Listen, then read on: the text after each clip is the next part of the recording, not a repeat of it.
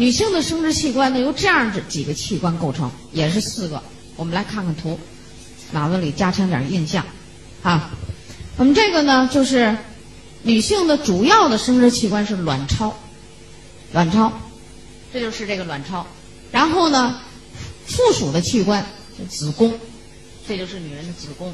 子宫下面有子宫颈口，然后是阴道了啊。子宫的两边呢会有这个这样的输卵管儿，有输卵管啊。所以说呢，这就是女人的生殖器官，那就是卵巢、子宫、输卵管还有阴道，这就是女人的生殖器官。那么在这个生殖器官里头，女人重要的生殖器官起分泌就是激素作用的，就是卵巢。它是主要的，当然你像子宫呢，近年来的研究也说子宫也有分泌雌激素的作用，但是它不是主要的，主要的就是它来分泌这个器官。那边那个呢，就是女人排卵的卵细胞，就卵细胞。女人的这个卵细胞啊，在全身的细胞里，人体的细胞里它是最大的，是圆球状的，最大的圆球状的。从直径来说呢，它能达到一百微米左右，啊。有些人营养好的人，这个卵细胞的直径可以达到一百五十微米，那有的人可能一百、一百二，那有的人可以一百五十微米，反正一百微米左右。啊，营养不好的呢，卵细胞成熟的就小，体积就越小。为什么呢？因为卵细胞啊，它很特殊，细胞里面就这个细胞质里面充满着大量的营养，是生命初期营养供给的基础。啊，就你这人什么叫先天营养不足？先天营养不足就跟母亲有关系，这就是这卵细胞。那大家看一下，它这个是人体里最大的一个啊。那么下面呢，我就想给大家讲讲呢，我们这个女性的这个主要的器官卵巢，就它的一些作用。你就看女人补充蛋白质有多重要了啊。卵巢呢是产生卵子的，生殖细胞的。你没有蛋白质，卵卵子肯定不会的，定期的生产出来啊。第二个呢，就产生雌激素的重要的、最重要的器官就是雌激素。那么下面呢，我们就来跟大家讲讲这个雌激素的作用啊。雌激素它有一些什么样的作用？雌激素呢有很多作用。第一个作用就对生殖器官的作用，它对生殖器官有作用。它对生殖器官有什么作用呢？我我说嘛，大家记啊。第一，在这个生殖器官作用。促进女青年生殖器官的发育，女青年生殖器官的发育，啊，女人的生殖器官，我们刚才说的这都是主要的器官，啊，子宫的发育，啊，卵巢的发育，输卵管的发育，啊，阴道的发育，那这都它的促进，同时，嗯，它也促进复性器官的发育，复性器官。那复性器官呢？那就是乳房的发育，这叫复性器官啊。好，你就记住行了，这是第一。第二呢，促进输卵管的蠕动，输卵管的蠕动。这个输卵管啊，它能动，它不是这样。你看啊，有好多人呢，都活了一辈子了，他老认为这个子宫是重要的器官，他就不认为是卵巢是重要的，而且他老认为呢。卵巢可能长在子宫里面，其实你这是知知道啊，它是长在子宫外面的，是不是？卵巢呢，我刚才说它有这个雌激素的作用，叫促进输卵管的蠕动。这输卵管是什么样的蠕动方向呢？这这个边上的这两个像小手爪一样，我们叫输卵管散布。啊，你这产生的卵子呢，其实掉到你肚子里，也就掉到腹腔里。你掉到腹腔里，怎么能跑子宫里去呀？这输卵管啊，就像我这一只手臂一样。它这散布啊，就要产生这负的吸力，抓呀抓，好抓着一个卵细胞，到了输卵管的输卵管运动的方向是向子宫方向运动，于是才能把你这卵细胞运动到里面去呢，对不对？啊，那这个人在生育的时候呢，生育的时候呢，它是什么样的呢？那人们结婚以后有性活动了啊，性生活了以后呢，男人的精细胞它是从阴道过来的，是不是？所以精细胞有很多的活力，你别瞅三亿五亿个，冲破着阴道阻力、宫颈阻力，什么什么往上上，大批的死亡，最后就剩下一个精细胞，就跑到这里面来了。卵细胞呢也在向前走，精细胞它能运动，于是就大约是在血二的这个位置上，输卵管的这个狭窄的部位上，精细胞和卵细胞相遇，于是完成受精作用，这叫受精卵了。这就说你怀孕了，啊，当然这是很早的一个时间，你可能不知道。怀孕了以后，它在这儿不行，这儿不能长啊。然后输卵管蠕动蠕动，就把这受精卵给送到子宫里，然后在子宫里面生长发育，就是这这这过程。我们经常会听到有人说说她宫外孕是不是？她怎么那么那么怪宫外孕呢？输卵管蠕动异常，你不得不考虑。你看，她她在这个受精以后，很短的时间就要把它送下去，因为在受精以后，就那卵细胞里提供营养，那绝对不够的，要赶紧把这个受精卵送到子宫里，然后再再在里面吸收营养。你在这儿呢，就那点营养细胞分裂了，你没动，没动，这个管儿是薄薄的，是不是叫宫外孕呢？于是宫外孕长长长，肚子疼，啪，输卵管破裂，流血。危及生命，这就叫宫外孕。你说这怪谁呀？还不怪你那输卵管蠕动有点异常啊，对不对？哎，往往这样的人一般都身体瘦弱，什么什么工作压力重，啊什么什么，那什么呀？营养就没有去好好的关注它，这就叫促进输卵管的蠕动。啊，那这是说怀孕了。那没怀孕的人呢？那是不是她每月要有月经啊？也要把这个蠕动，把这个没有受精的卵子送到子宫里，然后子宫里会再变化，然后你才会有月经，对不对？女人没有月经，那就是衰老的表现了。所以这个就是一种生理现象啊。这是第二个促进输卵管的蠕动。第三，在月经期、月经期和妊娠期，就怀孕期啊，这个月经期和妊娠期促进子宫壁的增厚，子宫壁的增厚。啊，月经期和妊娠期怀孕的时候，子宫壁增厚。正常情况下，女人的子宫啊，有多大呢？我们就叫一个倒置的小梨，梨，就我们吃的那苹果梨啊，倒置。为什么叫倒置的呢？因为它这个口这儿啊，特别像那个梨，就子宫颈口特别像那个梨，圆圆的、缩缩的、紧紧的。它不像苹果是凹下去的那个长了一个那个小的瓣儿，它不是哈，它像那个特别像梨，很小。可是月经期它要增厚，啊，这还不算什么。特别怀孕以后，你这个一点儿的一个小子宫很小的，啊，然后就呼呼呼就长大，里面装上一个几斤几斤重的孩子，还有一些其他的什么水呀，什么什么胎盘呀，那这个叫增厚吧？这个增厚完全是靠雌激素。如果雌激素不够，但增到一定程度，它会不增，真的就不增的，啊，停了不长了，也可有可能。啊，或者还会出现什么怪怪的很多事儿来，就是这子宫壁的增厚完全靠它。啊，你看这个女人的雌激素的作用就特别的多了。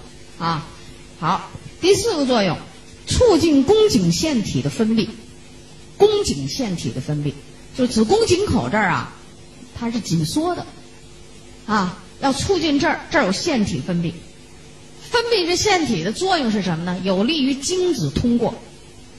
就是有利于这个精子通过。那现在我们就其实讲的就是这人要不生育了，两个人结了婚好长时间不生育，就各种各种原原因就来了。你看啊，子宫颈口这刚才我说它有点像梨缩缩的，平时它为什么要紧紧的呢？它一定要紧紧的，要不然你是不是得感染呢？所以它叫女人的自洁系统就缩得紧紧的，还有一些液体分泌，等于把这口给封上，不让这个细菌病毒往里跑。可是呢，这个精子是从外来的，是吧？它要运动，要穿过这个子宫颈口，那不行。所以这个液体呢就比较光滑，再加上精子能运动，于是穿过液体就到达子宫了。那如果女人呢，你缺少营养，那你子宫颈口这儿是涩涩的，不光滑，液体这儿有问题，或者是呢液体被自由基破坏了，那精子过去的时候就经上了障碍。那也是你两个人结婚不生育的一个重要，也是一个原因。所以有时候检查来检查去就不让，那这个怎么检查呀？要我们国家现在这医疗技术，他查不了这个啊，他只能告诉你输卵管通不通，月经正常不正常，男人的精子活力如何，他只能做这个检查。像这个，有的人都查了，两个人什么都没有问题，那你就要考虑哦，是不是这些地方会有问题？那你这儿不行，是不是也也也也要受影响啊？对吧？如果再赶上这个男人丈夫这边的精子活力又不是十分的好，那他穿过去可能性就会更差一些，啊，这你看，这对这生殖器官有多少作用啊？你不补充蛋白质，你说你能行吗？那这是激素的作用啊，对吧？好，第二方面的作用，负性征，啊，负性征特点，维持女人的负性征。女人的负性征就是她身体有身她身体的特点，她呢乳房发育的就比较明显啊，促进乳房的发育，骨盆呢比较宽大，骨盆比较宽大，臀部的肌肉呢就臀部的这个皮下脂肪啊，臀部的皮下脂肪和肌肉。也都比较发达，所以女人的身体呢，就会是优美的曲线型，对吧？优美的曲线型。男人过去像我们这一代人穿衣服，就生怕露出曲线型。人现在的年轻小孩儿统统的要曲线型了。那我说现在的事儿，过去的事儿，你不信你就琢磨，全反的，哈，就曲线。为什么曲线型？它就是美、漂亮、有青春活力。所以你看现在的服装都是比较紧身的，要显示曲线型 啊。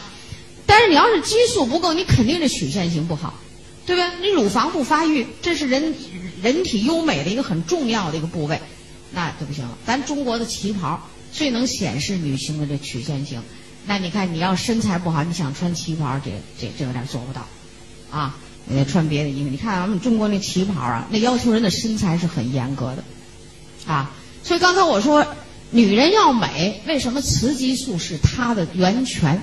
就这儿。你形体要美是这样的，啊，女人还有什么特点呢？音调比较高，说话声音高，这也是雌激素的作用。雌激素减弱，声音低沉，衰老，对吧？你看这为什么呢？说我们这个这些地方都有雌激素的受体，它要接受雌激素，于是蛋白质合成好，你这个声带就好，啊，好了啊，毛发呢有女性的特点。女人的毛发，她她就不像男人似的，要要有胡子出来，啊，就不会。然后呢，女人的皮下脂肪比较丰满，啊，皮下脂肪比较丰满，这个肌肤啊要有弹性，也比较光滑细腻，对不对？但这都是什么作用呢？雌激素的作用。所以雌激素要保护好，你就不用想美丽了，啊，女人要美丽，一定要把雌激素保护好。美丽有时候是眼睛眉毛啊什么长得好看啊，弯弯的眉毛啊杏核眼什么的。可是你再弯眉毛、杏核眼，脸上全是斑，啊，身材也不好，也没人看。就是说这整体它是一个很重要的东西啊。这是我们说负性症。第三，物质代谢，雌激素参与物质代谢。雌激素首先呢，它能够有具有主动的保钠保水的作用。啊，比较多，细胞外液多，所以呢，一般我们过去一些小说说女人是水做的，所以她身体比较柔软啊，就是这水能保住水。那如果你想皮肤柔嫩，你雌激素没有了，你皮肤能柔嫩吗？那就甭柔嫩了。它皮它你它它不是说喝水喝出来，是你得喝了水，它得把你保住啊，对不对？有人说我我我是听老师的话，我天天都喝八，老师说喝八杯，我喝十杯水，我皮肤还是不够柔嫩。好像不是水分很缺，干干的，那就是雌激素减少，你这有问题了。你要不补充蛋白质，你就不行，对不对？所以说皮肤好不好？所以中午时候有几个人问我皮肤好，我说你甭问了，一会儿下午咱们就讲了啊。其实啊，讲课讲到这儿啊，这些东西讲的很少，只不过我说把有些内容给插进来了。你讲我这上面都没写，都没写。但是我有一个专题，就专门是讲美容那调养，我现在都把好多内容给你抓抓过来给你讲讲啊。好了，这是我们刚才说的这个物质代谢。另外，物质代谢这雌激素降低胆固醇的作用，降胆固醇，啊，所以你比如说都是三十来岁的人，夫妻二人，你都吃红烧肉，那男人吃的胆固醇呢不行，降不了，就落在你的血管壁上。女人呢，哎，她就会搬走一些雌激素的作用。所以呢，动脉粥样硬化的发病率是男人高发率，女人呢，她在育龄期的时候得的少。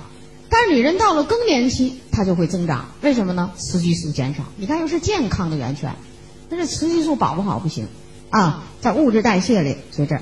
第三个在物质代谢里，雌激素促进钙的吸收和利用，促进钙的吸收和利用，啊，那么女人的雌激素在什么时候减少呢？三十五岁，就开始减，逐渐的减少了。如果到三十五岁的时候，你还不懂得补钙，钙又有那么多的作用。那你说女人的身体健康就要受到威胁，这也是雌激素的作用。你看，女人的雌激素是不是有这么多作用？因此，女人呢就这样，你要想健康美丽，你必须补充蛋白质和相应的矿物质、维生素，然后调整雌激素，你就会延长自己的健康美丽的这个年龄段，啊，你你就是说你是老了，你是四十五岁了，五十五岁了，但是你看到你觉得人觉得你活力还挺好。啊，你快还是这样。当然了，以后有机会我们再做女性健康吧，因为有好多内容我们实在是插不进来了。啊，我们再做这样的专题课讲解，那你会更清楚啊。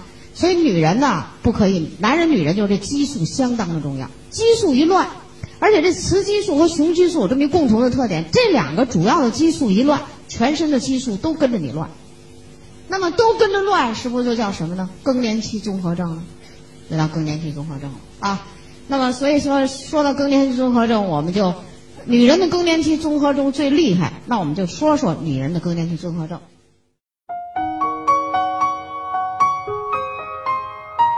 欢迎关注炫色安利张守静的喜马拉雅电台，守静将为您带来更多的营养知识和专业的创业平台。